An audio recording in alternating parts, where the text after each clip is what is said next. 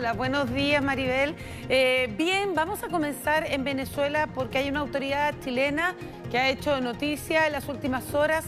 El gobierno de Nicolás Maduro está celebrando ya por tercer día consecutivo la Cumbre Internacional contra el Fascismo, un evento que conmemora el vigésimo aniversario del golpe de Estado contra Hugo Chávez. Esto ocurrió el 11 de abril de 2012. Es por eso que han estado varios días conmemorándolo. A la cumbre han asistido cerca de 200 invitados de 52 países, entre ellos, aunque veíamos en pantalla, el alcalde de Recoleta, Daniel Jadwell, del Partido Comunista, que frente a el presidente Nicolás Maduro alabó eh, a las fuerzas bolivarianas, eh, criticó al expresidente Ricardo Lagos y a la ex canciller Soledad Alvear por reconocer al gobierno golpista en 2002, haciendo alusión a esta conmemoración, se refiere a lo de Hugo Chávez y sobre todo hizo alusión a los derechos humanos, destacando la labor de las fuerzas bolivarianas por sobre la situación, cómo se ha tomado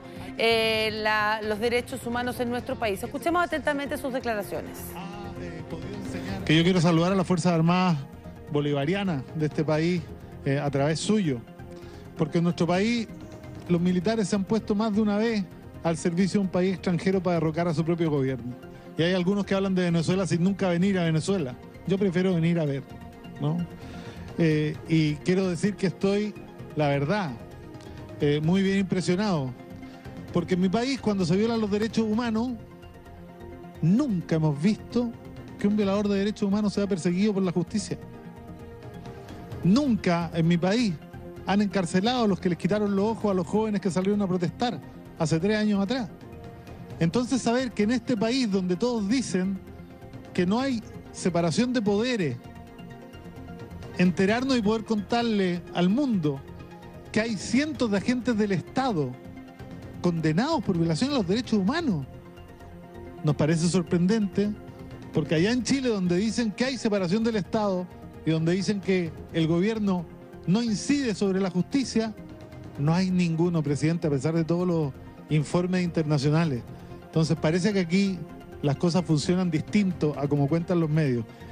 Bueno, además de hablar de eso, como te decía, mencionó al expresidente Ricardo Lagos, a su entonces canciller Soledad Alvear, para criticar la postura que ellos tomaron en este fallido intento de golpe de Estado de Hugo Chávez en esa oportunidad, cuando ellos hacían gobierno. Pero relativo a derechos humanos también eh, es de esperar que durante la jornada de hoy hayan reacciones en Chile, ¿verdad? Porque hace alusión a varios temas, incluso cómo se ha actuado em, en los últimos años y sobre todo después del el estallido social con algunos afectados y la postura que se ha tenido eso. Y además porque alabó la, eh, cómo ha sido el accionar en esta materia, que es tan delicado, los de los derechos humanos, valoró eh, la gestión que se ha hecho en el gobierno de eh, Nicolás Maduro, siendo que tiene una condena no solo a nivel de la oposición local venezolana, sino también de varias naciones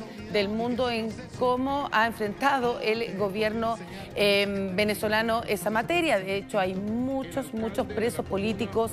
Se ha sabido de una serie de denuncias, incluso registros audiovisuales y fotográficos de torturas que sufren estos personeros que se encuentran en las distintas cárceles, sobre todo en el helicoide, ahí en Caracas. Por lo tanto, es un tema que no solo debe generar reacciones en nuestro país, sino que también eh, un tema donde él hace alusión a algo que ha sido condenado mundialmente y ha llevado incluso a la alta comisionada de derechos humanos de Naciones Unidas, Michelle Bachelet, a visitar más de una oportunidad, ¿verdad?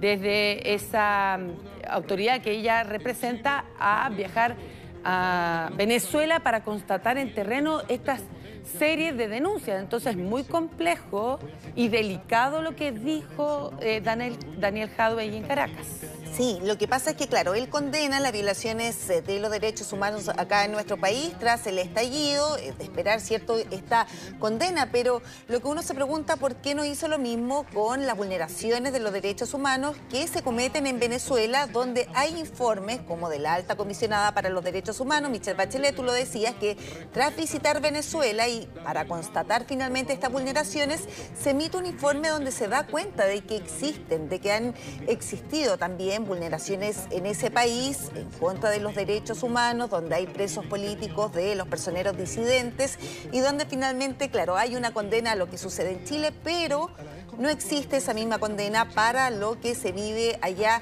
en Venezuela. Incluso durante esta jornada le preguntábamos al convencional Marco Barraza, que es del Partido Comunista, eh, finalmente sobre esta ausencia de crítica a las vulneraciones de los derechos humanos en Venezuela. Él decía de que eh, Daniel Jao, el alcalde de Recoleta, siempre ha condenado los derechos humanos eh, de todas las naciones, de venga de donde venga, por así decirlo, exacto, pero acá finalmente no lo hizo estando allá. Claro, por eso eh, vamos a esperar en la jornada de hoy las reacciones de eso y también los aludidos. Aquí también, más allá de la materia de derechos humanos, la postura que tomó eh, en ese entonces el gobierno de eh, verdad Ricardo Lago frente a lo que están conmemorando. Te decía que son tres días ya de una serie de alocuciones. Han estado presentes eh, representantes de más de 50 países en esta cumbre contra el fascismo y él, en el caso de Daniel Jadwell, tuvo que exponer.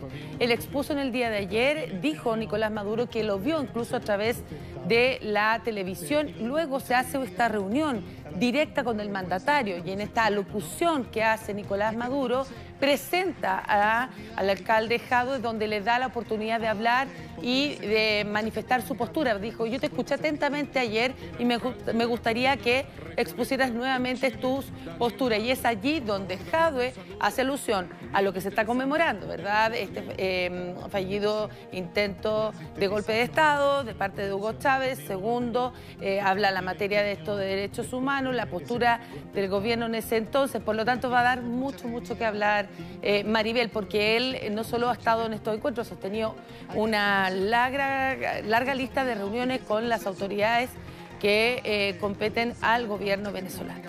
Sí, de seguro que traerán coletazos, reacciones, las palabras de Daniel Jadwe, donde también en el día de ayer hizo noticia el alcalde de Recoleta, pero por un tuit, porque él comentó este proyecto de ley alternativo que presentó el gobierno de Gabriel Boric eh, para el quinto retiro de los ahorros previsionales, y él criticó este proyecto alternativo a través de Twitter, dijo que lo que más se parecía era un salvataje a las AFP, a las entidades bancarias, a las entidades financieras, más que una ayuda real a la ciudadanía, lo que también ha provocado acá en nuestro país diversas reacciones. Así que está generando noticia el alcalde de Recoleta, Daniel Jado. Sí, porque después de que no pasó, digamos, a la segunda vuelta, porque él fue eh, precandidato a la presidencia, ¿verdad?, de nuestro país, estaba más bien eh, en silencio y ahora sí que ha dado noticia, primero para dar a conocer su postura de nuevo eh, respecto a los proyectos que está llevando adelante el gobierno de eh, Boric y también a nivel internacional. Vamos con otras noticias. Europa del